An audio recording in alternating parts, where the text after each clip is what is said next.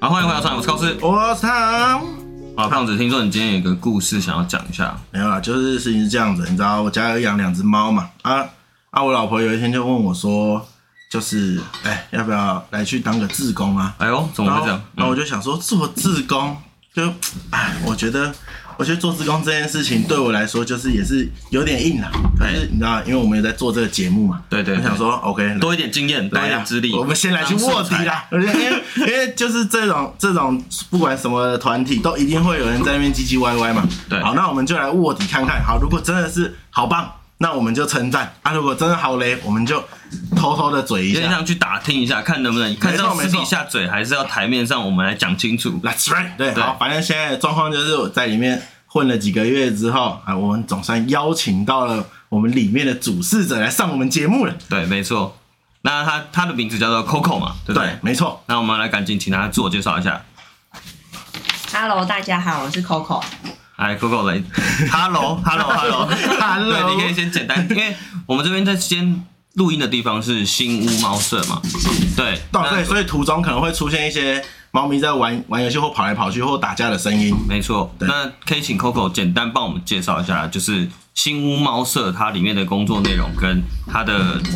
呃故事好了。好，呃，我先介绍一下我们团体。我们的团体呢叫做新屋猫舍义工团嘿，那就是跟我们脸书上的名称一样。但其实很多人都会把我们这个义工团跟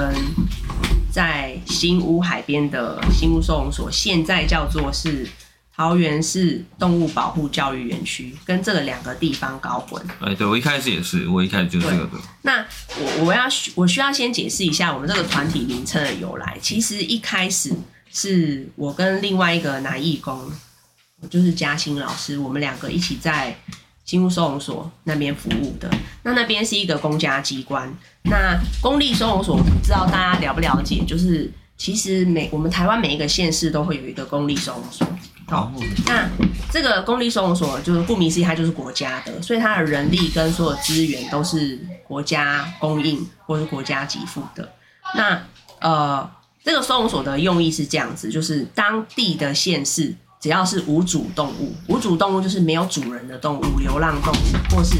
被弃养的动物都叫做无主动物。那这些无主动物呢，就是包含猫跟狗。那只要没有人要的，或是路边的，哦，他们都是可以就是被抓进这个收容所里面做这个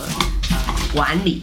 哎对，收，容。对， 嗯，管理照顾，是好，大概是这样子。因为呃，毕竟我们现在是一个人为主的社会嘛，所以有一些流浪狗或流浪猫可能会衍生一些呃环境问题，没错或者行为问题，可能会造成呃某些人他不能接受，所以这些动物就会被抓走，嗨好、被抓到那边管理。所以我们就可以知道说，这个收容所的动物数量其实非常高的。没能错，想象，对，对，那狗的话一直都是有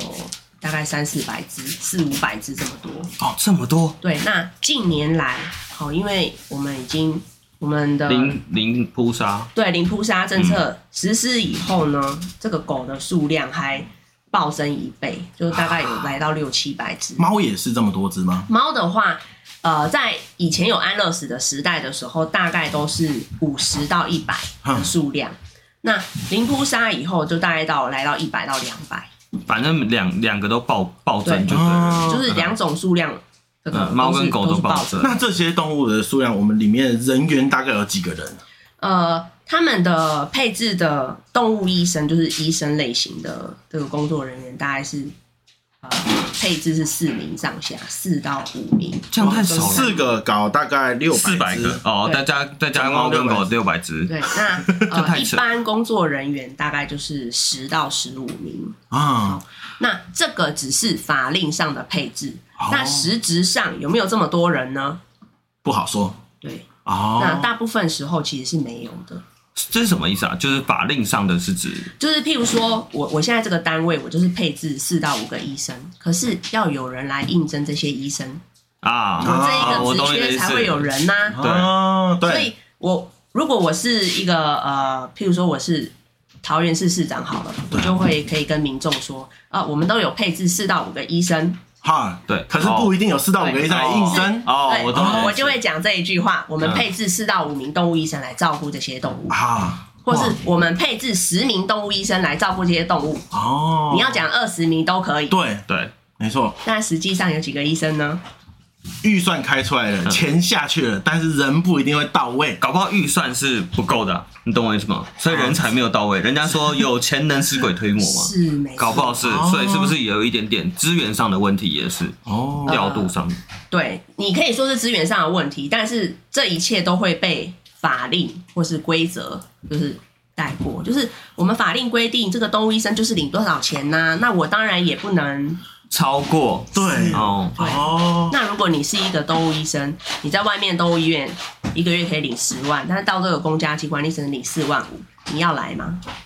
铁定是领十万对。啊，我绝对会领十 万，对，那对怎么样的人会来做这个四万五的工作？真的有爱。或者是他的亲戚朋友挂名就好，或者 是好黑暗，太黑暗了。开始或者是他其实没有办法领到十万的那种。啊，大家，我们是不是侮辱了现在啊也没有在啦里面，好，反正那个算是里面内部哎对。对然后我们要我们那个我们后面我们再再再更深入聊这件事情，对对好不好对好那这边的话就是说，呃，那那边的状况就会变成说，就是因为那时候 Scott 是在里面有在里面算工服作，务还是对只是算自工？ 哦，对我就是里面的义工。是哦好，我们刚刚有点离题太远，就是应该是说，就是因为里面的动物数量很多，而且他们通常是得不到帮助的，没错，所以我们呃就是。每个周末的六日就会开车到那个海边的收容所，哦，然后帮助那边的动物。当然，我们的身份跟角色就是义工的工作。那我们做的工作大概就是，譬如说帮他们把屎把尿啊，清洁笼位，因为老实说，工作人员数量是不够的。嗨哦，那呃，不要说有干净的环境，有时候可能水跟食物都不一定会有，因为人不够嘛。哦，那猫砂也不一定会有人清理。那有时候连动物死在里面好几天，可能都不会有人发现。有到这么那个夸张？呃，人数才有差到这么嗯多这样。对，因为哦十几年前，就是真的十几年，我真的是十几年前的时代，就是我跟这一位男义工啊，就是以前我们去周末打扫，第一件事就是先拿塑胶袋，开始先把一些处理对，掉，先、哦先把一些死掉的小猫或是硬掉的尸体，先把它们一一个一个放进垃圾袋里面。老实说，真的没有办法一只一个袋子，太嗯，哦，那是做比较做不到的对事情嗯。但是至少我们可以让活着的动物先不要跟那些尸体这么靠近。哦，这是以前我们会需要做的工作。嗯嗨哦，然后再帮他们打扫他们的笼内环境，让他们至少过得舒服一点。好、然后给他们一些吃的喝的，或者给他们罐头。哦，那把一些感觉也要快要死掉的动物，可能也是要拖出来之类的。嗯，因为、哦嗯，它已经快要死掉了，可是嗯我们救不了它，那至少你为这个隔壁笼的活的动物着想一下，所以有哦时候就必须做这些听起来好像很残忍的事情，可是他不得已不，得不做。比较偏一个无力感的感觉。没错。嗯对，就是好像也没有别的办法了。嗯，那后来呢？因为在这个收容所当义工比较久了以后，就你自然会想为他们多做一点。于是我们就开始帮他们拍照，然后在网络上写文章，试着想要颂扬他们。嗨，好、帮他们就是再找找家，看有没有什么机会可以离开收容所。哦，那所以我们就开始在网络上会为这个新收容所的动物做宣传。嗨，那当然它有一些成效，因为毕竟大家都知道这边有猫了，也有很可爱的猫，嗯哦，那就会有人来这边领养。但是宣传的另外一个反面就是，大家都知道这边可以丢猫了。哦哇哦，哦，不，应该这说回事那个时候是因为看到里面的状况之后，就觉得说太糟糕了，所以我们就是就再找了这一个猫舍的空间，对，然后那去做一个就是送养、写文章的动作嘛。应该是说，我们那时候在收容所服务的时候，就其实就在送养那个收容所里面的动物。啊，那因为你你你去那边服务，你不一定会只看到状态好的动物，大部分是状态不好的嘛。对所以你有时候也只能拍下他状态很不好的那一面，然后放到网络上，看看有没有人可以救救他们。啊，那因此，我们又踏上另外一条路，就是有的人他觉得这动物很可怜，可他没有办法来救，所以呢，他就给给我们钱，就是啊有哈钱出钱，有力出力的意思。哦嗯就有点像是呃捐款给我们，请我们带这一只动物去外面看就医医。生嗯对，这是我们走上呃比较类似捐款的的的，的初步歧视尝对对对的啊的一开始。啊，那后来因为这个动物数量变多以后，我们就这个金流就开始变得比较大。对，但是救完了这一只猫，我们救它去动物医院医疗完以后，其实我们需要面对的是另外一个问题，就是这些花钱医好的猫应该怎么办？通常那时候只有两条路可选，第一条就是医好了就让它回收容所，对，第二条是医好了以后放在收容所以外的地方。嗨，好，就只有这两条路。那第一条路是我们让它回到收容所，可是回到收容所以后，它又会在再一次的回到那个环境，那再就一是次的轮回，他又再一次的生病感冒，你之前花的钱跟花的力气其实是白费的。哇靠，这一切都太环环相扣了。 嗯对对，那就是所有的，嗯，第二条路是我们医好以后，不要再让他回到收容所。好，那我们就必须对不要找去一哪个地嗯方放着他。没错，那以前我们的义工就是两三个一两个，那今天放我家，明天放你家，哦，再隔天再找下一个义工放。哦，对，嗯就是我们塞到各个义工家，可是这也不是一个办法哦，因为不是长久之计。对我们、呃不一定能塞这么多猫，然后你塞在你家以后，你能怎么做？对，通常我塞在我家以后，我就会想办法帮它拍照，然后放在网络上送养。可是送养这件事，其实我觉得是困难的。没错，哦，你可能嗯个人中途，个人中途就是，譬如说我力量比较少，我只有自己我一个人，然后我把猫放在我的家里面，嗯对，嗯然后我这样送养的速度，可能一年可以送出两三只，我都觉得是很好的成绩。哦我能懂啊，对对，因为好就是整个的难度是蛮高的，对对，嗯没错。嗯那对想要领养的人，他来讲，他也会觉得说，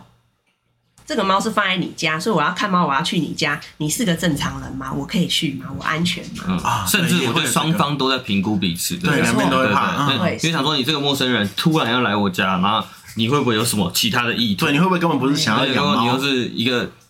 女生，就很容易可能会怎么想？嗯对没，错，嗯所以那个时候送猫，呃，来在送养来面上面来说，其实也也不是那么简单的事啦。那呃，所以说如果把猫放在收容所以外的地方，这件事情其实当然可行，可是它有数量上的限制，对它不是那么容易达成的。懂？好、那大概就是这样。那像那个时候，就是如果说自工，就像刚才可能我们评估，可能里面也会有十几二十个，为什么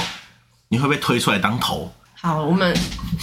回到一开始，不是说就是啊、呃我们最初始的义工就是我跟嘉欣老师两个人嘛。是对，那后来因为呃，因为个人规划的关系，就是我我自己搬到就是比较大的独栋的房子住，嗨，所以呢，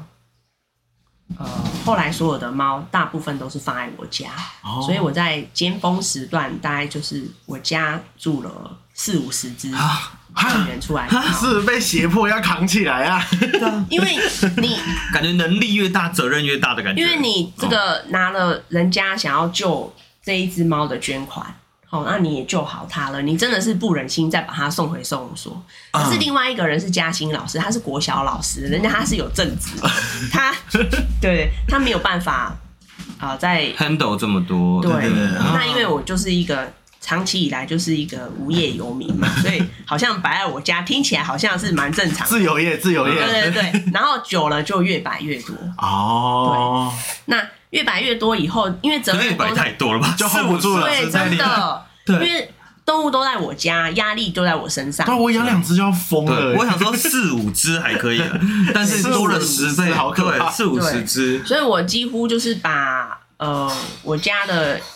两每一层楼都两层对对都放满了嘛，啊，对，然后呃照顾的人其实就只有我，就你自己而已。对，所以我几乎每天呃眼睛一张开，我就要照顾这些猫，对吃喝拉撒。然后就算我只照顾两次好了，我其实都会花掉非常多的时间我。大概能没错想象对，好，那我们哎，就跟带小孩这边一我样们稍等一下，我们现在我们既然讲到这件事，我们我们先来。回来一下，因为我就说嘛，我在这边已经做志工做了这么久了嘛，对就是我们有几可个月不可以嗯，我们可不可以先聊一下我们这里面志工的体制部分，好不好？可以吗？对，因为我自己就是负责在这里面嗯铲猫屎的，对我就是负责算维维护环境清洁的嘛，嗯对。那我们这边现在呃这边义工团的猫舍这边，我们总共有分哪几类的志工？呃，我们的义工主要分成两大类，第一大类是就是在中心内部的义工，第二大类是在中心外部的义工。其实它很好，就是从字面上了解，就是有没有进到这一个中心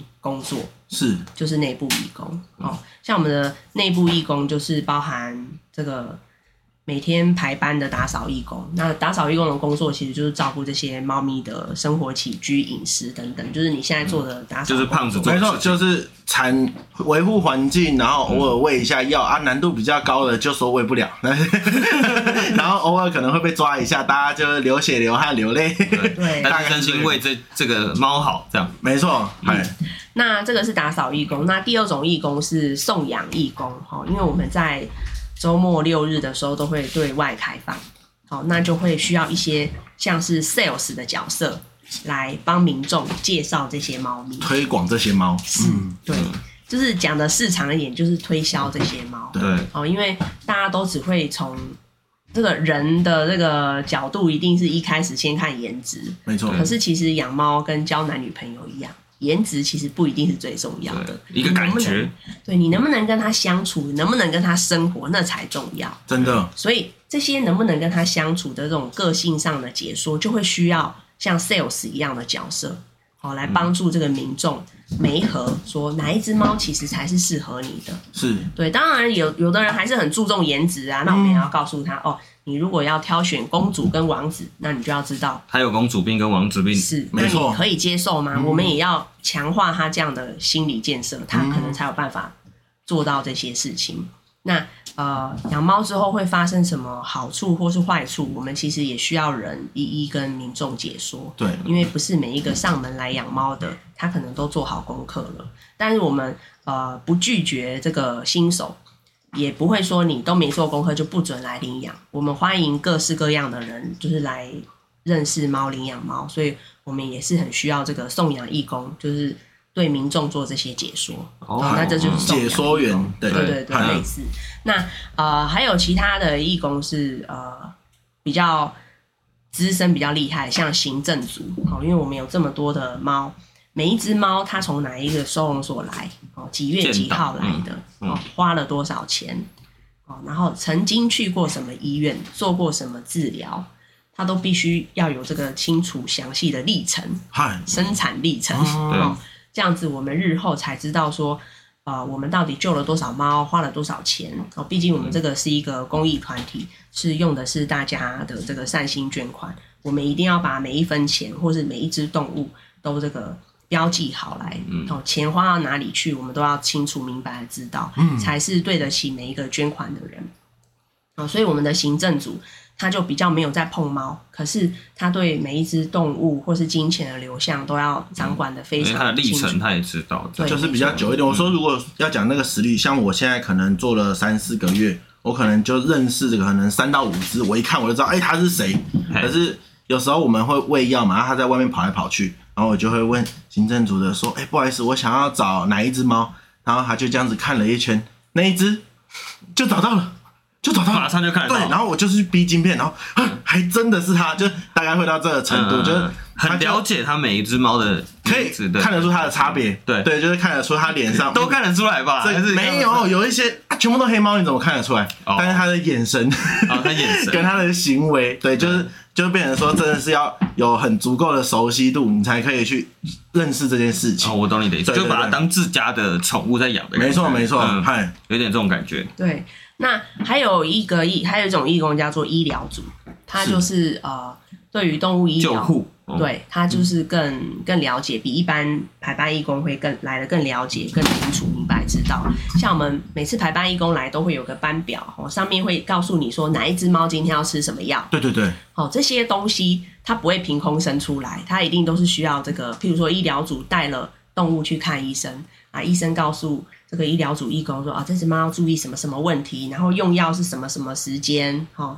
要吃多久，这些详细的东西都会有医疗组义工比较掌控，哦、他他掌控这个动物的健康、年纪。哦，用药历程等等，然后再发布下去给每一个打扫义工，否则你怎么会知道哪一只猫要用药用多久，用到什么时候要嗯什么停剂药？量？对对，哦哪一只猫呃，这个点的眼药一天只能一次，是要点左眼还右眼？哦如果你都没有这个清楚明白的指令下去，这个照护义工他会不知所措。对，譬如说，我没有他感觉跟行政组的关系蛮蛮紧密的，对不对？因呃为都要医疗记录组是下不来管钱的，哦，对他就是管猫。哦，我想是为说了他们健康我想说哦，健康。可是他们也对算是做比较久一点的嘛，还是说他本身就是可能说，哎、我有相关的兽医背景之类的，那他可能没有考到兽医，然后就说，哎、我想要报名这个医疗志工，哦，我们现在的医疗组志工都完全不是这种背景。但是就是可以学的嘛。对，这是可以学的，嗯只要你不怕死，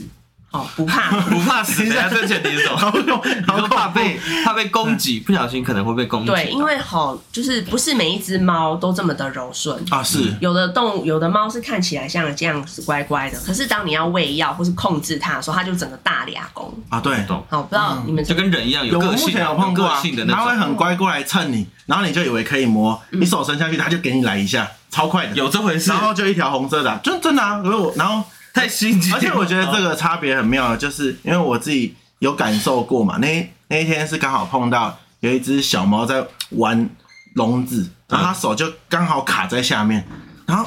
它就它就疯掉了，它就乱叫。我犹豫了，因为我就想说，完了，我可以动手吗？怎么可是办对医疗组的上来直接开笼子就抓起来了，我就啊太强 了吧，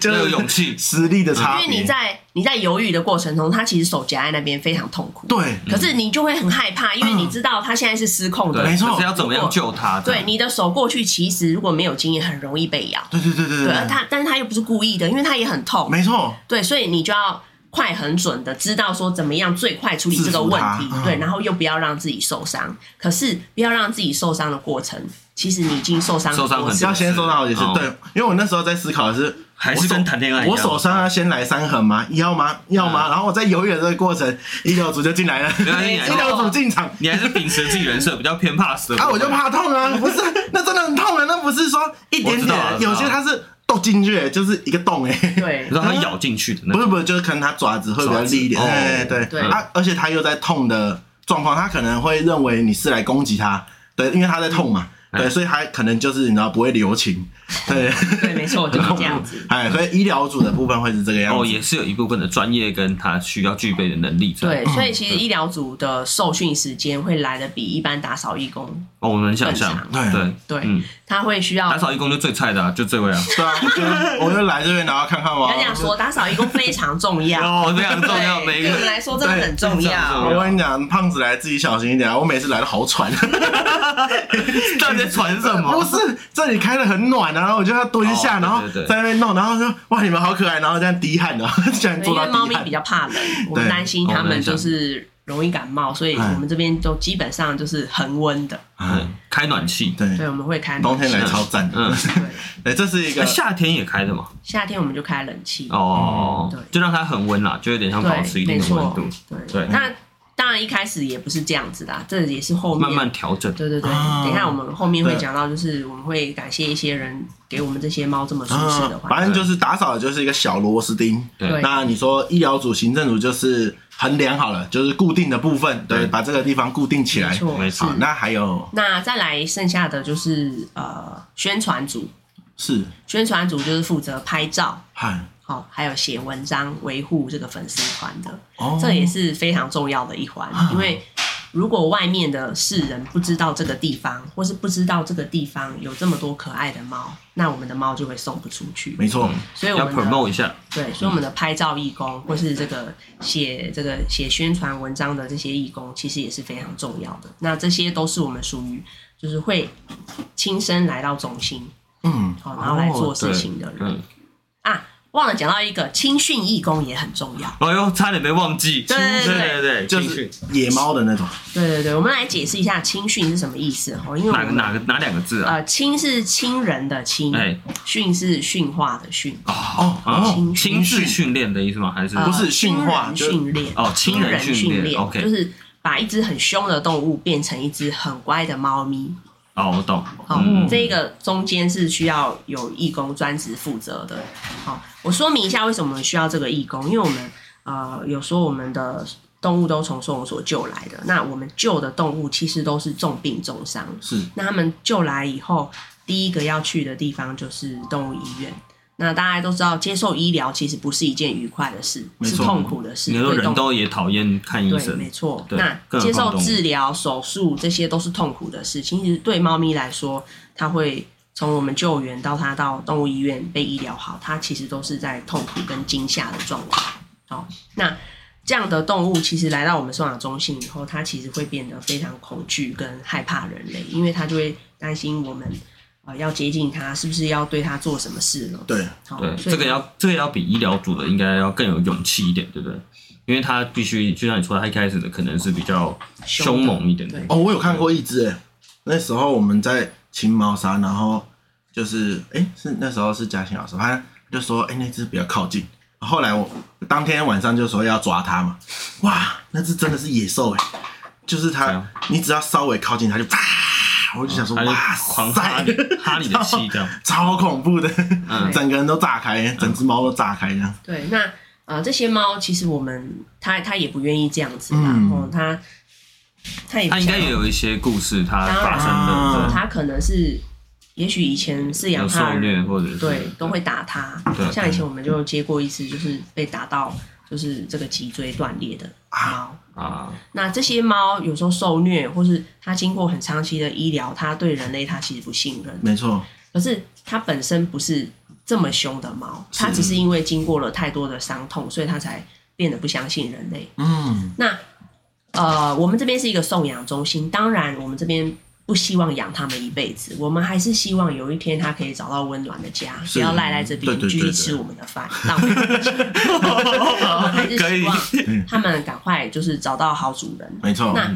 呃，想要领养猫的人，当然是领养可爱、亲人、可以抱抱，是哦，会跟我撒娇的猫。对，那这么凶的猫有可能找到家吗？不太容易。有啊，有些人喜欢，像有些鬼喜欢养藏獒那种，就是比较凶猛的那种，你知道吗？ 对，那那那种人是比较偏少数哦嘛，对啦，对是比较少数，没错。那个真的很像养一只黑豹在家里，很恐怖哎。那你像在家里，可是现感金卡觉欸，如果是那种像馆长啊或者健身教练那种，他我们跟就你说可以，想要养藏獒的人，他是这样子，就是我是养藏獒的人，但藏獒要听我的话，可是好你可以去咬别人，哦，嗯啊，对，可是这个藏獒可以去帮我做别的事，譬如说去攻击其他流浪狗。哦， 藏獒，还有还有还有，那个反正他总是之手夹藏的獒，藏獒比较不是偏顾向家吗是保镖的概念，可是对你那个很凶的野猫，它是连你都咬，对，可是我我怎么可能一开始就这么听话？你懂我意思吗？你说藏獒吗，对啊就是我哦所以他说们一定是从小养啊，对对从小就是有我这个主人专门喂你肉，所以你就会听我的话。哦那你遇到其他陌生人，你就会去攻击。啊，对，啊，藏獒是这样子。形式不太也一是样，需要去做亲人的训练的，没嗯亲错，而训且现在很多养藏獒的人，他没有这个观念跟想法，他只是觉得哦，它好大好威猛哦，我要牵一只大狗在身边。嗯可是等到藏獒它真的长大，发挥它的本性以后，他就不要它，就弃养它了。所以这种狗在收容所也很多。我知道，有很嗯多，对，对、嗯有他有去洗过，他说他怕死，对。对，我我之前有去待过一个算也是私呃是一个中心啦，反正它也是公家呃就算机构嘛，嗯义工的，对对对然后他就专门洗大型犬，里面全部都是藏獒，全部，对，其实藏獒非常贵啊，可是你看民众还是不做功课的人很多嘛，啊嗯所以你说会有很多人想要养很凶的动物吗？其实没有，大家都想养乖的。嗯哦，对啊，而且他那边分两区，我觉得那边让我感觉很深刻是，它有两层，底底下那一层就是比较凶猛的，嗯，就是不放出来的，然后在上面那层就放出来，就是会比较亲人。那我觉得那个个性是你真的会吓到的那种，而且它这么大一只，对对对对，那个性凶猛的，就是一辈子被关着嘛。哦，它我不知道，对，有可能，有可能， 不好说对，所以我觉得但是是他只去过一次而已，对我只去过一次因为所以他是狗派的，他他那次回来说，我真的不行，他们好 可怕，他站起来比你高哎、对啊，站起来比我还要高，那我觉得吓整到。个整个氛围是哦你觉得好的怎么，对对对对，我蛮喜欢它那个给我的氛围，就除了那些比较凶的狗之没外，有，而且老实讲，也是有主人被藏獒咬死的、啊，啊，有啊，就是他对也啊是、就是疯掉就开始乱攻击。哦对对对嗯也是有就是其实那那个，种事情所以我们就定义野兽通常不会有人想要养，对，是有的话没错也是少数。那这件事情，确确实就像 Coco 遇到的困难一样，对，没嗯错。所以呃，重点重点来说，就是凶猛的猫其实它是不会被领养出去的。是不要说一般民众，我们希望他们不要靠近那些熊猫，我们连义工都会很害怕。就没是错如果你是新手义工，或是你对于养猫这件来事这边，对，旭旭， 对，好恐就怖是你的，我们就会在笼子上贴一个凶对，这个大字， 真的假的？哦，你们会真贴的哦，啊真的啊、大那凶很的严，凶那很哦。严重哎、嗯我跟你讲，有时候你不知道开笼子，手伸进去拿饲料，唰就来一下，然后就，嘿怎么是谁？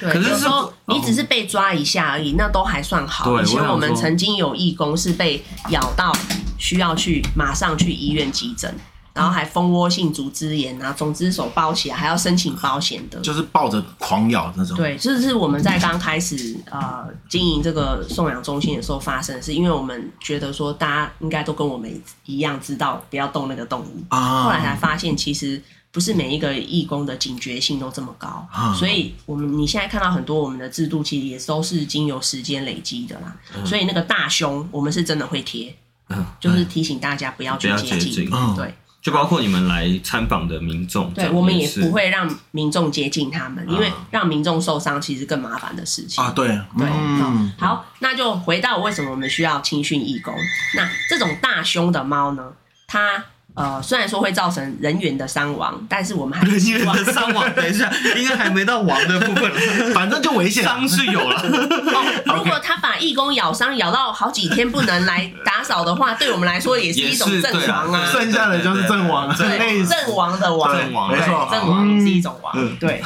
说有出人命是不 是？ 吓死 OK 所以我们为了避免这种人员的伤亡，我们就会限制哦，只有特殊的义工才能接近那种大胸的猫。嗨那哪一种猫才能接近呢？那就是啊，哪一种嗯哪一种人才能接对近？才能接近那就是些要大胸的猫？青训的那人那就是青训义工。哦，那青训义工，你一定会想说，哦，那他们一定是个伤亡惨重，对那就其实错了。我们青训都是有过程的，啊，我们不会一开始就叫青训义工来，你的手放进去给它咬，怎么可能会做这种事 呢？对不是很多那个吗？戴着手给套啊他咬着，戴着然后手套啊那个在那个医院有没有遇到逃跑啊？然后抱住他让他咬，然后他咬一咬之后，他就觉得对不起，然后他就松开手，他松开嘴巴，然后开始舔你的伤口，不是这个过程啊，没有这么感有人。这种网络上很多这种没有，骗人我的以为是跟那种训练警犬一样，哎你没就看是啊过这种故事吗？就是我有看过了对，他到那边，然后很拔辣的故事啊有人冲着他就抱着他，他说我会保护你，然后他就咬着他的手，手都流血哦了。他最后放开他的嘴巴，然后舔舔他，最后变成他忠诚的好朋友。他想说，哇，这个人竟然接好中受二 现实不是这样吗？超中二，对对没有，其实我会幻想，我想说，是不是我给他咬一下，我也可以来一只这样子的猫？ 哦，没有，你可当然能会不蜂窝是。性组织，对对对，哦你会不是先这样阵子亡一阵子。 对，对，了解，青训它其实是有一个过程的啦。哦我一开始当那个动物真的连碰都不能碰的时候，青训义工做的工作就是坐在它前面玩它的手机就好。哦，对让他有人陪，是不嗯对是？，让它习惯人跟它靠近，是这个人其实不会做任何伤害它的事那。我觉得我可以当青训义工，没有，还有后续一啊开始，的部分，你是说你很闲就可 以一直翻着玩手机对，烂透了。我们的青训义工有时候遇到这个大胸的，一开始的初期的这个，可能前一两个月，他能做的事就是坐在他笼子前面，然后我们的青训义工呢就开始划起手机听音科技冷乐，漠，嗯，对，然后呢就是反正不要看着他，不要看着那一只大胸的猫，嗯就坐在他前面做自己的事，然后他也算算数学啊，啊念念英文啊什么的，他其实就是让这一只猫可以习惯习惯有人类人靠近它，可是这个人却不会伤害它。了解，让他习惯这件事情。那等到他慢慢习惯以后呢，我们才会用渐进式的办法哦来接近他。譬如说，一开始我们可能呃会先用这个布偶或是零食来接近这个猫。哦，让这个猫发现说，不是每一次人类伸手都是坏事是哦。当它知道说，哎、每次人类松手伸手的时候，好像都有肉泥可以吃，有肉条可以吃，嗯或者有东西可以，以玩，对，它就会渐渐觉得说，其实人类伸手不一定都是要攻击嗨，啊、那当然，这些这个历程其实我们现在讲哦很漫简长单，对嗯对，但是它都非常漫长，可能这样的动作它要持续三四个月，它才会进步到下一个阶段，懂？可能到才下一个阶段才是啊可以被摸摸头了，或是摸摸身体。那那种摸摸身体的，我们就也要开始就是要轻抚它，让它知道说，嗯其实被人类抚摸是舒服的。对，哦，但有可能从一开始到可以摸到头，这个时间已经过了半年。可是我觉得以它这种故事来说，嗯是算短的。我说，如果假设这一只猫它之前经历的年数是可能四五年经历的很痛苦的经历，对可是它用这半年的时间疗伤，我觉得还算合理。对，对是。嗯嗯，但是其实一只动物可以被摸头，还没有到一般民众觉得我想要领养它的境懂的境对，嗯大家境可以界抱，对嗯一般人就是我要抱起来啊，可以蹭啊，可以婴撸儿抱啊没错什么没，的错嗯会跟我撒娇，我叫就会来这样子。民众只想领养这种这么状态这么好的那， 还是养机器猫好了。 那还是养只狗 吧，对对对。一直推狗没有？你只可以摸头，其实有时候还还不够啦。对，还嗯还不够，它可能还需要做更长的训练，它要更亲人哦，这个更不害怕人，可能才可以。所以有时候这些青训的义工啊，他们从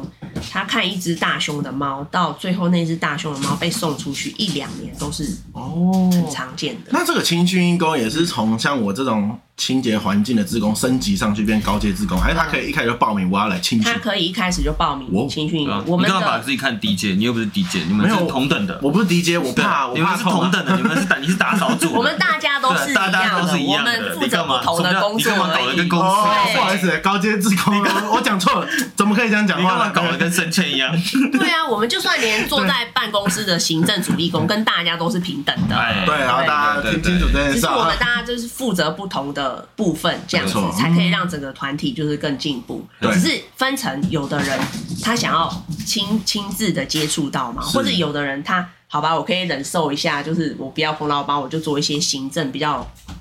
枯燥的工各作。司其职啦哦，我嗯懂，理解对，那这个就是青训义工青训对，哎还是看自己的意愿啦，啊没就不错是说什么还有没看自己可以配合的时间。对譬如说青训义工，我们就规定只能在平日的下午做这个事，啊因为周末我们要开放，你不可能静静的陪着他。对，所没以错，呃，早晚平日的早晚我们要打扫，打扫起来我们这个阵仗也是很大的，你根本也不可能做青训的工对作，所以只能在平日的下午。啊所以至少你也要这这个时间你是你搭有配得空上的。对，而且是很长的时间，嗯对，因为换一个人效果是不是就要重来了？当然，哦，因为你你最熟悉这个大熊的动物，它现在到什么阶段？虽然说我们会教，我们会有一个呃阶段性，就是教教育的部分流，程表，对，会教你。所以就算你是没有养过猫的人，你想当青训义工也是可以的。不要觉得你一定要很熟悉猫的性格你才能做，没有这回事。哦，我们任何义工都有训练的 SOP，对，对，只要非常。你有这个想法就可以来报只名。要你能做，你想做什么义工都可以做。对，哦，那我有时候在扫清扫环境的时候，会看到有有人开车过来，然后拿可能是拿一些笼子走，或者是说拿好多好多的猫砂走，那个是好，这就是我们要介绍的外部义工。哦外部义工，对哦对，我们接下来就要讲外部义工。在外部义工前，我想先问一下好你 Coco，说因为刚刚你讲的那些。你分的组别，嗯然后他自己都有 SOP，跟他自己要做的事情，这些东西是你制定出来的吗？还是你怎么样去做到这件事情？呃，我们其实是一开始经营以后，我们知道说我们需要什么样的人，好，然后我们一定会开始想说，哦，他这件工作是什么时候才能做，然后我们才慢慢就是依据时间，还有很多义工一起集思广益，我们才推敲出来说我们需要这些义工。哦然，后需要在某些特殊的时段进行这些特殊的事。对所以它其实也是最近这一两年才变得比较感觉比较完善啊对完善的制度出来这对样子。那它里面的那些 SOP 是也是你们慢慢集思广益讨论出来的，就对了。对，没错。哦，原来是这样子。嘿，因为我自己就蛮好奇说像你刚才说前面有讲到他那个专业是 sales 嘛，就可能他要推推销、嗯对推广、是推广猫咪这件事情，对对然后他就感觉要受到一些可能其他的训练、销售错训练对或什么之类的。送养的话，呃，主要就是呃，我因为我之前是个人中途嘛，对，所以我就是把我十几年来的经验就是教给大 家。哦，哦，有没有一个人照顾四五十猫？哎，照顾两年，他的经验值就吊打爆表吊打所有人。而且我还要送养他们，嗯，所以就是什么能说不能说的鬼话，我大概都 知道，所以我就会把这一遇到套形经验形，色色的人，对我就会把这一套经验传授给想要做送养工作的义工。啊，那我也会把这个，我们其实做第一关审核的时候，其实就是看人嘛，看脸。对，那我我当然就会教他们一些小技巧，就啊怎么样可以。那我可以了解一下，你看我们两个的脸，你有看出什么哦，端你倪？现在就要聊送养的部分了吗？对，会跳太快。好，哦我现在聊吗好，没关系，好，等一好，下我们晚一点再来聊送养这件事情。对，因为毕竟这件事情会是网络上面最多人有疑虑的事没情，所错以我们晚一点来聊。对好，那我们刚才讲到的是外部外职部的工部分，对，对，外部义工就是顾名思义，就是他们其实人不需要到这个地方来就可以进行照顾猫咪这件事情的是义工。好，那譬如说像你刚刚说，你看到就是他开着车来，把很多笼子载走。对对对，那这种义工叫做车手义工。哦，他车手义工就是这样，正常就去去银行，等等去不太好去 7-Eleven 领不太好钱的手艺工，我一直想不到有什么好听的名词他可以需。要人头户，是好不像是？是好像好像也只剩车手而已。对啊，因为他们的工作其实就是哦，送送这些东西，对送来物送资去，。他们这哦个这个车手义工非常特别，就是他们就是可以接触到，好像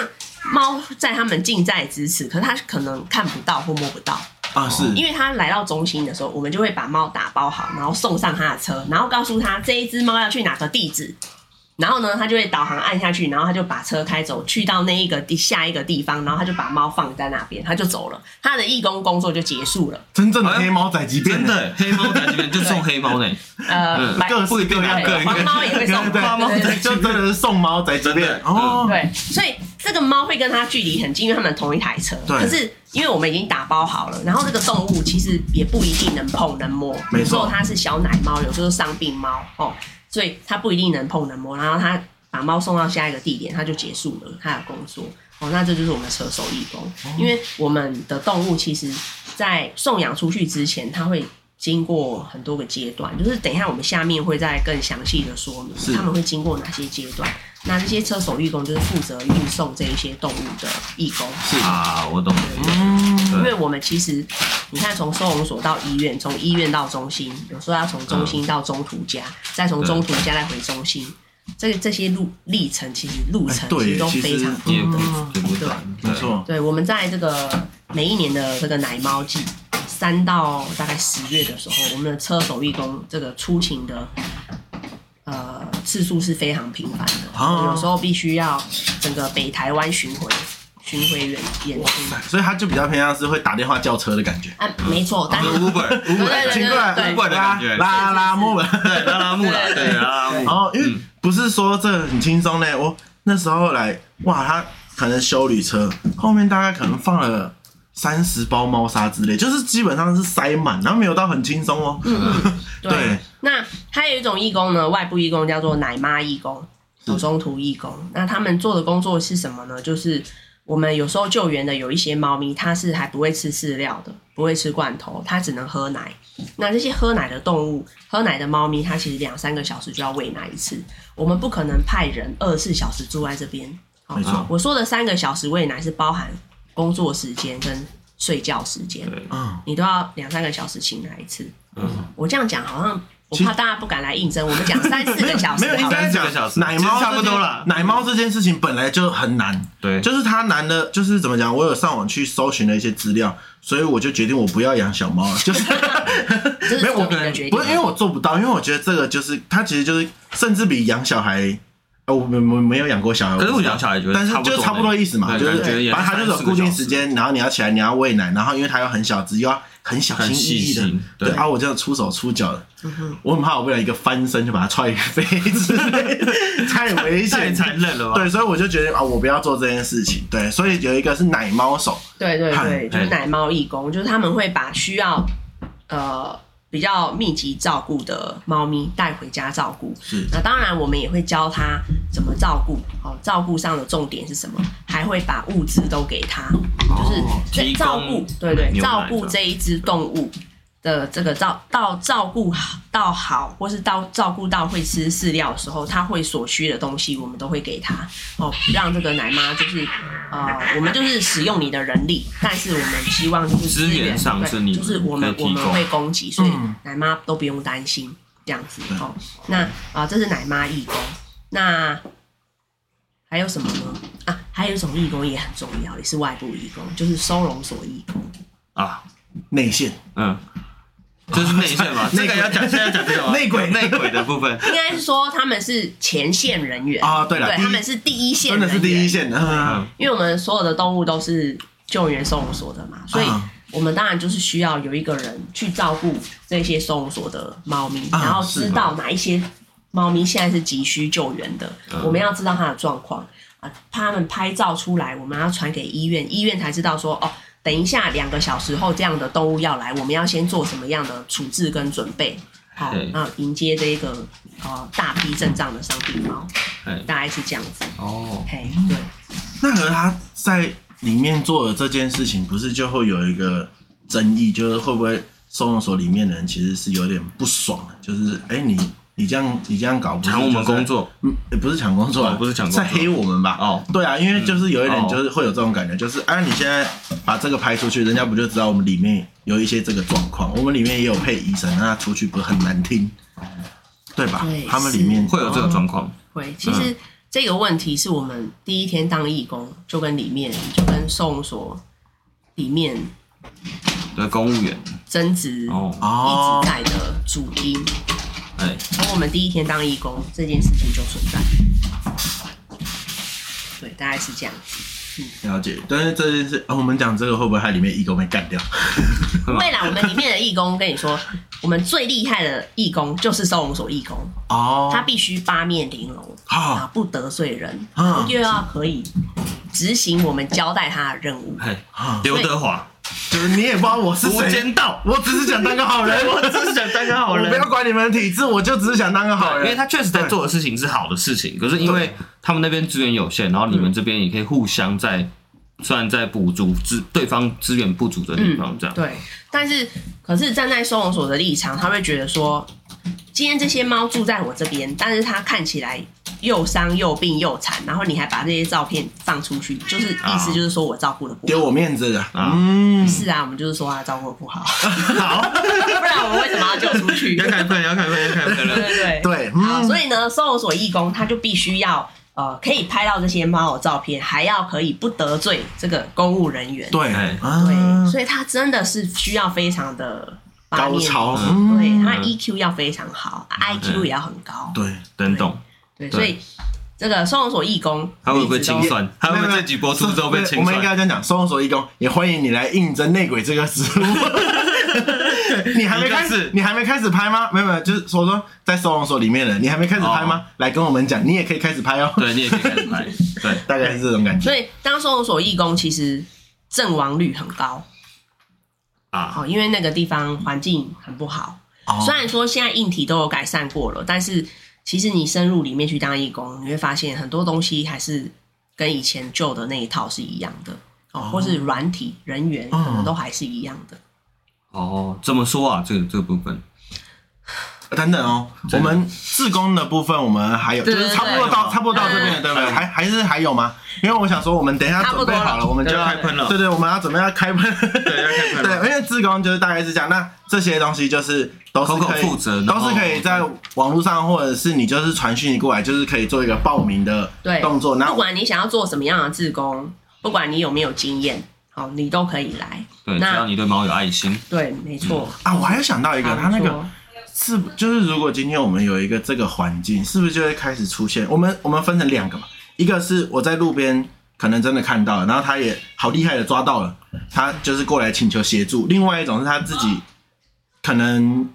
讲难听就是弃养嘛，他说可能自己真的没办法养了，他不是想他放生，因为都不是这样 哦讲，，没有，没有所以所以我说这就是对对，他反正就是会不会有这种人拿过来，就是请我们这边协助这样子。会啊，所以我们现在要跳到这一题是吗？嗯，你可以回答的 啊，话，就是我们也有在做这件事情嘛。嗯哦，对 OK，好，呃，我们刚刚说到，我们这边的猫主要都从收容所来的嘛，哦是从我们救援来的。但是我们做久了以后，确实有很多这样的民众，就是分两种，第一种是他看到这只流浪猫，或者他看到这只伤病猫就倒在路边，是他觉得很可怜，他去救了。那他救了，他就是来找我们，这是第一哦种，这是救援。第二种就是你说的 放生，嘿放对对对，放生嗯了。我跟你说，现在民众对弃养两个是非常非常敏感的哦嗯你说他弃养，他会会跟生你气战到哦底，。他会说我没有，我放生啊了，他说我不能养，我不是弃养，对我是放生，是不能养。对我，让它回归大自然。没错。对，嗯第二种就是这种放生的人嘛嗯，哦，他就是啊，我现在不能养了，可是呃，我我搬家嗯我我没有要让他去流浪，我也没有让他去收容所，所以我来找你们求助，请你们收容他。我我没有弃养，这样嘿嗯子，这是第二种人。懂那当然，这两种动物我们最呃近年来都有收到，这确实是没错的。嗯，对，就是呃，因为你说宣传推广的双面刃嘛，对对嗯嗯对，推广双面刃，好处就是猫送得掉，会是坏处就是人家有人会来送送猫不，掉。对对对对对，有人会把也猫有人会送把掉。猫送过来。对对，嗯，那这种猫我们有没有救呢？现现阶段老实说是有的，但我们其其实没有这么开开大门走大路的做。不太希望这样子。对我们、呃，毕竟我们救援的是收容所的动物，为什么我们主要救援收容所的动物？它其实是有原因跟理由的。哦，路边的动物其实大家都看得到，很多人都可以对它伸出援手。可是收容所的动物只要被关进去了，民众是看不到的。就连我们这种义工想要深入，你可能都有层层关卡。哎，为什么他们不是正常会有一做个？黑牢的感觉啦。可是他们不是会有一个，也是有一个认养流程吗？是会有认养流程，但是对，假设我今天是收容所，我现在收了一百只猫，我想要让人家知道我这边照顾的很好，我会放什么样的猫给人家认养，好漂亮，好健康的猫。嗯，好对棒棒，啊这样人家才知道我这边都照顾的很好。我在网络上看到有人梦到，反正就是说有分区啦， 就是说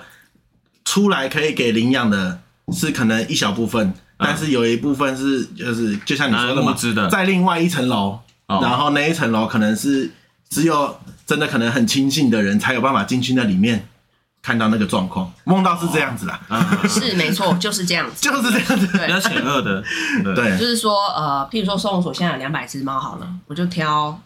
因为我要让人家知道我这边其实是有好好照顾的， 所以 我我当然们是要其实是挑怎。么会用歧视？哎怪怪 的，对，没有，其实有一些猫是被照顾的很好对的，对对对对对，嘿嘿， 对，这个比较漂亮、亲人、可爱、健康的猫，我们当然就摆在展门示面嘛区，对对是好、让大家来领养嘛。这种猫送了出去，我们当然要给他们最好的机会，对非常 OK，对 OK 这样子。啊，但是那那些受伤的呢？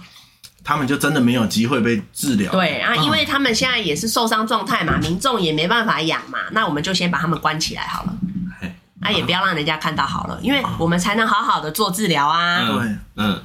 哦，好，平常全全连排三个人我就不排、那他前面可能排九十几只猫、啊，那你觉得轮得 到他吗？哦，对，对，对嘛但就会是这样的状况。嗯哦那那些那一个呃，像新屋收容所现在的这个猫舍的二楼，哦，就是哦，有这么电子鼠 detail，那么 detail 梦到的位置这吗，么你梦，你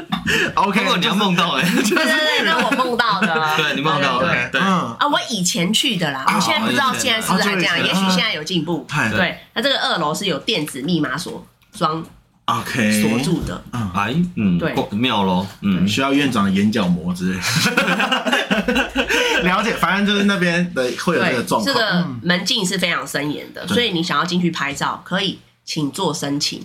请你填申请书，嗨一个月后就会告诉你可不可以上去拍照。哎，可是假设今天我就是要找一个我想要帮助的猫，嗯，那怎么办？你可以看网络照片，请你在网站上做挑选，因为他们每一只进到收容所的动物都会先拍照留底存证。啊，哦，那所以网络上会有那可能五六百只的动物都在是上没面，错，状况好目或不好都在上面，这前样。呃，没有就只会拍你头啊，大对头贴他而已，只会拍。它怎么大头贴？大头没有，我你说不一只我不知道猫的我是没有看，我是没有去看一只猫的大头贴那个网站啊，对，就是一只猫的这个样貌哦呃拍给你，就放在网站上。而且如是果那时候的样子。对嗯，如果猫咪你的觉得104这一只猫疑似是你的猫，请你指出来，我会去抓下来给你看，我哦不会让你上去不。哦，不会让你上去。啊对，哇，那是一个那神边的秘的环地境好带妙嘛啊。好，那个我们等一下再好，反正对对对就是我们也有，就是可能偶尔会有这件事情，但是就是有人会送猫过来，不鼓励这件事情。但但我有碰过一个，就是我那时候算是蛮妙，我我跟我老婆骑车回家的路上看到有一只猫躺在那边，嗯我们去吃饭的时候看到它躺在那边，回来的时候看到它还躺在那边，然后我想说，哎呦不对哦，就是。反正因为我我们那时候也没有什么经验嘛，然后我老婆就问我说怎么办，要处理吗？然后我就说我真的不会耶，反正最后我们就是拿了纸箱嘛，然后可能就是去触摸到它的时候，就是你知道完全软绵绵的感觉。嗯然后我在呃晚上九点十点那附近，手手上抱着一只猫咪的尸体，我超无助的。对，然后那时候是我去，就刚好我家附近有一间动物医院，那我就过去问他，然后才知道怎说么哦处理这，样可以把这个就是请那个算是动物的宠物殡葬业者对对，宠物殡葬业者过来处理这些尸体。对，那那如果在路边碰到这个，就是一般民众的话，他们的处理方式该怎么？就是有没有你什么会建方议式或可者以是你的经验嗯来还是不要理他做？我会建议就是说，假设你在路边真的看到动物尸体的话，哦，就是你有几个做法都可以参考了。第一个是无情的做法，啊、嘿，反正它要死了，只要不要这个妨尘碍归，尘，土归土，就这样。对，只要不要妨碍到后面来的这个行车的安全，哦，你你不去理它是可以的。嗨，哦，当然，首先我们要确定它是真的死了啦。嗯哦对，譬如说，它已经在高速公路上变成一滩肉泥了，我觉得你就不需要做什么了。 哦，大概是这样。哦等一下，对啊对对对对对，好，我我突然想快点听第二个，对对对。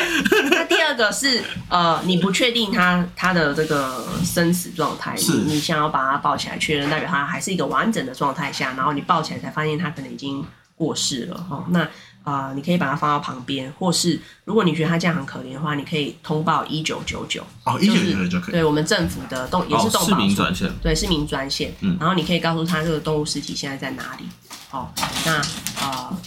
那他们效率是1999好的吗？哦对，一九九九会会过来收。啊当然，我们因为他们有时候可能案件会很多，他们会排一下路线，啊哦也许会需要等一下，也许一下就来了。哦，那他们就会把这个呃动物的尸体就是在运走。可是任何时间都可以嘛，因为像胖子那二时十候是晚四小上，时专线吗？是哎呦，对嘛，嗯，因为一九九九专线是二十四小时，但啊是哦服车务子不一定哦，反正你可以通报，就是你不对就是你打完这通电话会有人来处理，你就不用心理上过不去，好像说对啊我没有理他这样子对，哎啊那当然，如果说你还有更好的做法，就是呃，更好的做法就是要掏一点钱嘛。譬如说，你就把它带去附近的动物医院，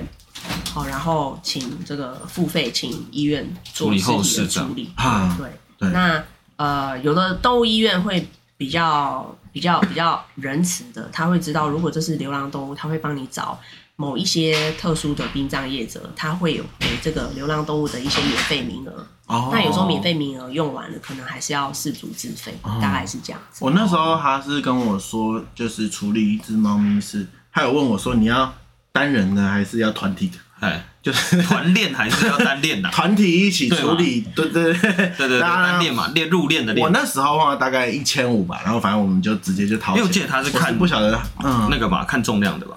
我我不没有，他是跟我算支数，就是啊哎这团账如果是猫咪的话，基本上都是看只数啊，看只数哦。如果是狗的狗话狗才，是看才会分重量公斤大狗小数。哦狗对，因为我们家对狗对对狗也是哦对，因为有的很大型的狗，它可能就会占掉很多只对猫的位置，位置，对对对对啊对，所以狗才会分公斤数。对啊，因为猫猫的话平基本均上的算体积就只比较。小，这样。对，没错。对，好，反正就是会哦。现在路杀也很多嘛，就是如果真的有看到有这个心思，啊，你其实打通电话，其实就算解决这件事情了啦。对，没错。嗯嗯嗯， ，OK，好，那我们要切入一下正题然了。后我们还去网络上有人在说，哎，我们桃园花了一点二亿盖了收容所，还需要你们呐、 他们他们里面的环境真的有这么的可怕吗？呃，这个问题我们首先吼要先呃，大家要知道说，我们收容所花了重建花了一点二亿这件事情，是其实这个钱是花在硬体设施上面，哦，盖了一栋美轮美奂的建筑，盖了一段一栋美轮美奂的监狱，哦哦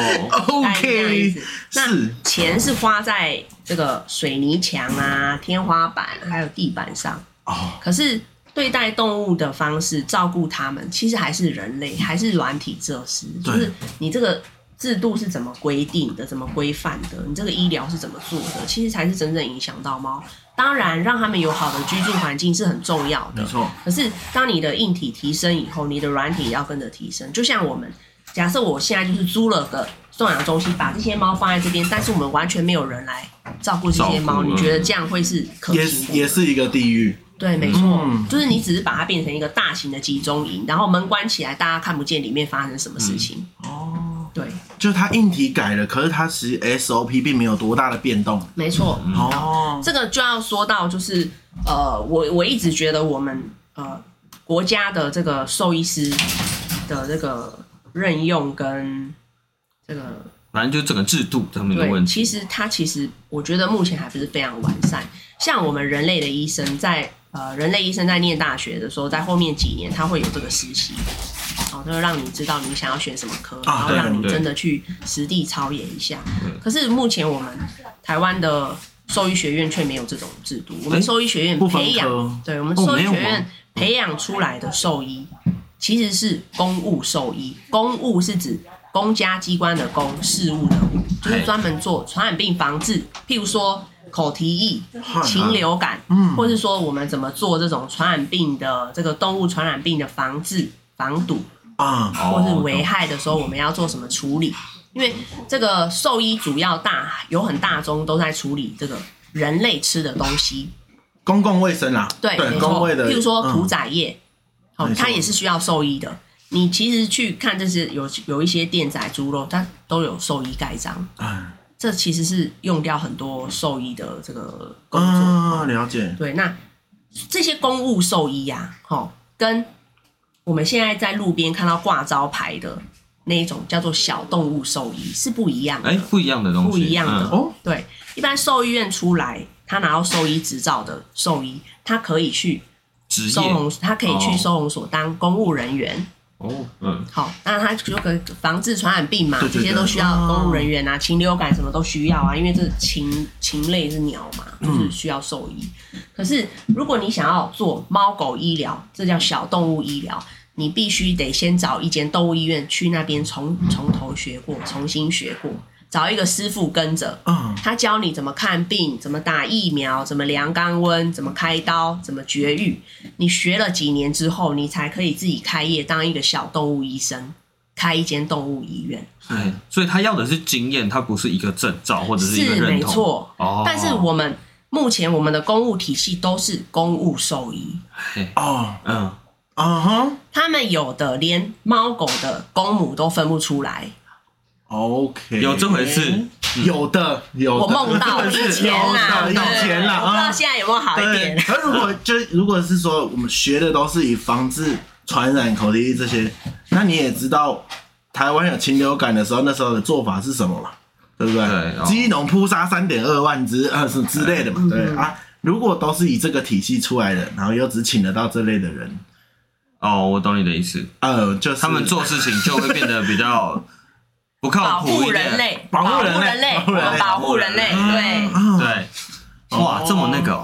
这么黑暗的部分，好，哦哎没有，就是不真会啊的蛮难啦保护人类啦，保哦保护护人人类类是好的，对对对。立场不同，立场是是不同是对是对对立场不同哦那这些公务兽医呢？你要他，他连公母都分不出来的时候，你要他去照顾这些打针，对，哦，或是照顾生病的动物开药，嗯，你觉得是有可能的吗？有难度的，他有办法做得好嗯吗？很难。老实说，我们也不是怪他们，因为他们真的没有这种这个经验小动物对这方的面医的疗经验经验，对所以不是他们的错，嗯，不是他们没有照顾好，对，那是 谁？那就是哎呦，那我觉得就嗯就是那个问问那看个这个麦克风咯郑哥，郑哥， 那是谁？郑哥选上了，做事吧。就是制度面的问题 啦。是好，那呃，既然这个收容所里面都是收容的都是小动物，对那应该是要小动物专长的兽医，在这一个职务上面，才可以真正对这些动物做到照顾跟医疗的嗯没错嗯工作吧，而不是请公务收。可是有这个能力的人，他都已经有能力开店了，他会来领公务的金额薪水吗薪水吗嗯？对，所所以以我我终于知道你说那个制度跟体制上面很怪的原因了。没错，嗯要让小动物医生少赚一点，对然后才会有救。啊，没有，开始乱讲一 些有的小没动有物的。医生会恨你。小对小动物医生好贵哦，对每次去我都要破 产。对，大概是这嗯样子。那哦，所以为什么说花了一点二亿重建新屋收容所，为什么还需要我们？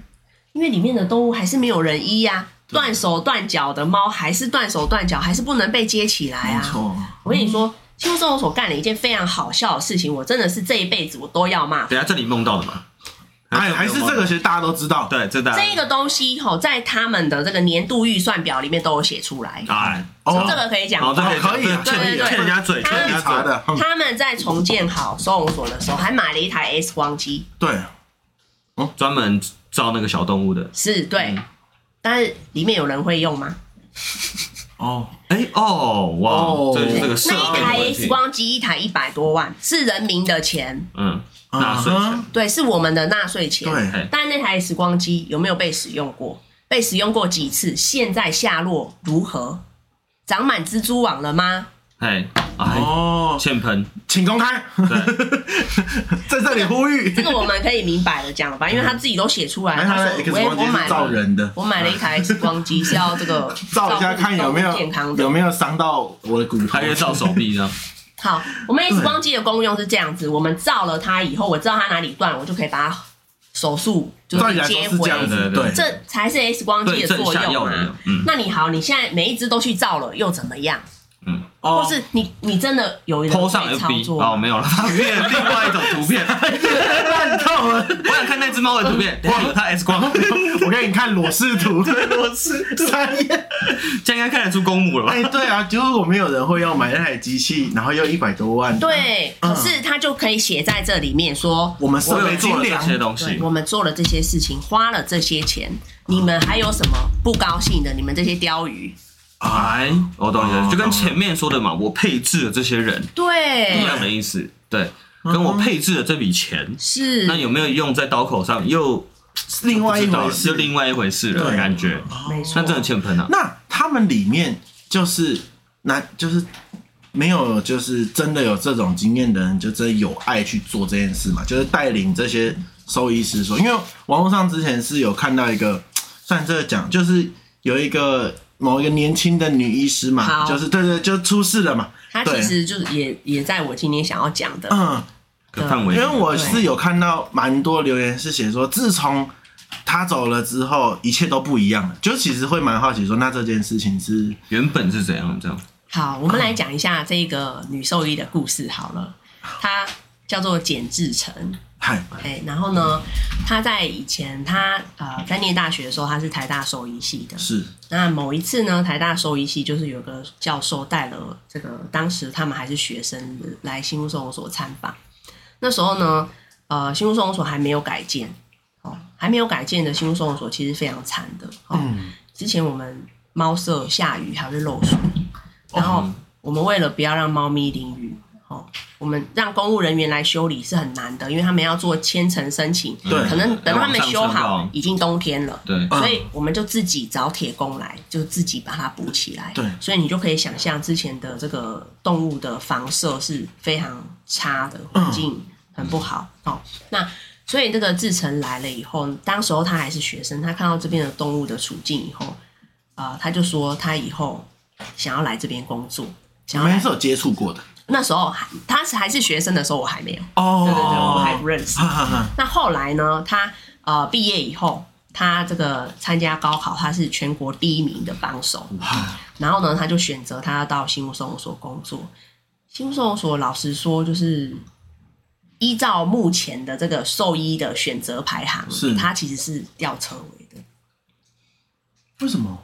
他不是最高，它不是算最大的吗？全台最大的。因为第一个就是它不是像台北市这种哦比较瘦，哦，是说这个机构在他们的选择来说是对对最后对哦是它不是像台北市或是说像内湖这么有比较知有名资度源哦，或者是能见度。嗯，第二个是他的工作地点太偏远了，很确实，对。对然后再来就是呃，他的动物很多，哎对公务来对公务人员来说就是一个死死死缺缺哎，对，没错，啊！你都一样领四万五千八，你为为什么不在台北市呃直工接作？爆出来这样子，太细太细，是一万五千多哎，多这个网络上他没有写哦 的，对对都有写对啊 OK，OK，OK，对哦他们薪资有公布哎可，是他却选择来了这里，对，嗯或是你去像什么台南呐、台南收容所就只有几只猫、几只狗，那哎，为什么会差这么多？呃，这不同的县市当然会有不同的风土民情嘛。啊，哦啊，那个民众对于流所浪以动物桃园的人是怎样？怎么丢那么多 猫？桃园可能对啊，桃园桃园是怎样？我狗是跟猫有在那么多怀疑我家对面邻居有在，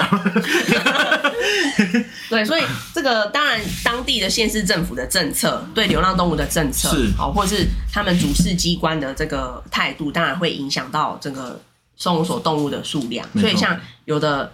县市的收容所动物数量就很少，啊那你一样是领这么多钱，你。为什么要选择动物很多，然后又远在海边？没错当你开回家，你每天要自己开车要一个多小时的，谁会选那里？所以嗯它懂都是排名比较后面的就嗯对是你已经没地方可以选了，你才很去合那理里。耶，嗯对，所以当时候他就是以第一名之资，他就优先挑选他要去那边服务。好帅所以他当时候来就任的时候，还被写成新闻，啊啊！对，因为这个人太难得了。哦，那他来这边呃就任以后，他是这个呃层级最高的，是当时候的园长。可是那里面的工作人员跟兽医，每一个都比他老，嗨，哎，好、每一个都就有一个尴尬的问题，对，嗯就是就是他每的一个职务比较高，但他年纪比较轻，没错，就是、嗯呃，所以这是他面临到的第一个问题啦，就是有呃，他刚去里面的时候，想要推动一些政策，其实是困难的。是好，那因为他其实以第一名之资来当园长，我们其实已经可以想见，他其实是真心想要想做要帮事助是有这个抱负的，嗯，对，那他也看到里面动物的一些现况跟无法突破的一些僵局以后，他觉得说：“好吧，既然我没有办法改变政策，我改变我自己。”因为我们的我们刚刚有说到，现在的这个兽医培养的制度是有有稍微有点问有题点的，出入，所以其实他刚去那里的时候，他也不会医疗，啊哈，对，可是他很想救那些动物，可是怎么办呢？他也没有钱请这些外面的小动物医生进来医嘛没错，他就只好自己去医，他就啊他自己去学，他就是公务人员就是六日放假哦，他就是六日，然后拜托呃嗯可能当时候已经同认识行的我人，们对哦，他对就拜托我们有没有认识的动物医院哦，可以让他周末去实习学练功一的，下这样子对，，嗯但是其实一开始也很多动物医院是不愿意的，嗯，好、我我为什么要免费教这个人？哦对我又没有好处，而且这个人又不是在我这边工作，嗯对不对？啊，所以我们也是拜托了很多医院，然后找到一间也很不错的医院，哦，就是愿意这个院长手把手把手带着他，教他怎么做这个动小物动物的的绝治育疗，，啊啊，先从绝育开始做起而已哦，因为你要先做最基本的嘛对，先做外伤的处理呀、打疫苗这些都要从头学的。哦，不是说哎、你一拿开个始就针这可样以打下去就可嗯以对了，你学这个绝育，你还要学怎么缝合，对这些都是嗯很重要的。你缝合当然是要从外伤开始学起嘛没，错你才可以开始做绝育。所以他也花了很长的时间，就是利用自己的这个休假日，在外面的动物医院学习这个小动物医疗哎，然后他就自己在收容所里面做着小动物医疗的工哇，作。很伟大，对，可是哦里面的动物几百只，对，嗯，只有他他一一个人个根本人，忙自己一不个过人来，而且他还有园长的行政事务很多工作要做，然后其他的人也不帮他。嗯因为他多做了这件事情，如果以是他自我己愿意嗯们理解，就是这种老化的制度来看，他们就会说你为什么要增加我的工作量？没嗯错，，而且为什么你要来找问题？而且你动手术之后，他们的照顾难度又增加了。他们就说：“我原本已经这么累了，你还要我在照顾这些被你割伤的动物， 对吧？” 老人家有有如果年纪大的想法不是这样吗？不做事就没事。对啊，哎我跟你讲，多做多错。对，是，能 懂能懂，对。然后了嗯解好，他他开始那他开始做这些工作以后，自然的这个内外压力就会来了。嗯没错，好，那呃，来自内的压力就是我们刚刚说他的同事都比他资历年长，嗯哦，就会当然不就会听劝，对对对，对嗯不受他也管教也，不想要帮他，哦对对，所以他就常常就是几乎就是呃自己一个人到五上班，嗯然后六日在外面动物医院，然后晚上再再回去收容所里面，就是在在呃啊加这班，对些动物。对对，那来自外的压力就是啊、除了猫，我像我们猫义工也有狗义工啦，对哦，那当然就会希望它可以在我们在义工服务的过程，我一定会发现说，哎、这只动物也怎么了？它也受伤生病了，它也需要医疗，我们也会一直把受伤生病的动物，希望它做个处理。对，可是他其实一个人是处理不完那么多事的。那呃，当然他呃自己本身他也有一些精神方面的，诶，这叫精神方面的疾病嘛？压力大怎嘛，么就说？是嗯他有忧郁症啊，是之类的哦，对对，那这种人精神疾病啊、呃这样的人他其实需要那个比较无无压力的环境，对可是他长期让自己处于一个太大的压力，它在一个最高压的环境对，而且整个产业里最高压的地方而且嗯他在做园长的那个时代是有安乐死的，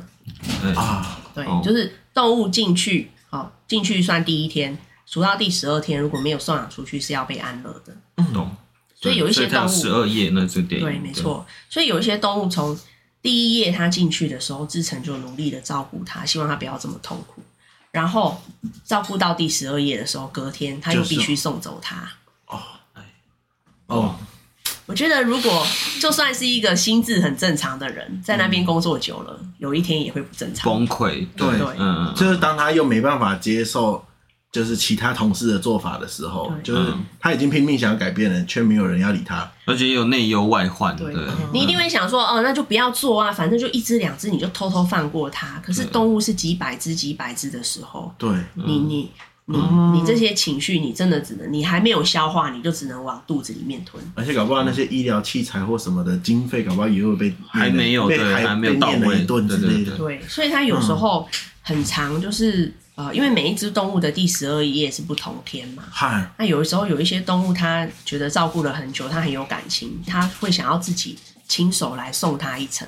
它觉得只有它自己做，它才可以看得到这只动物是安心的走的，好所以它也不会把这个工作假手于他人。所以有时候这只动物的第十二页可能是个周末，它就会在那天周末来加班，然后让它呃让它把绳子放开，不要关着它，让它在阳光下跑一跑。让它跑一个上午，然后它再自己亲手做这件事。哎，那很沉重哎，嗯，对，而且它在长期下来，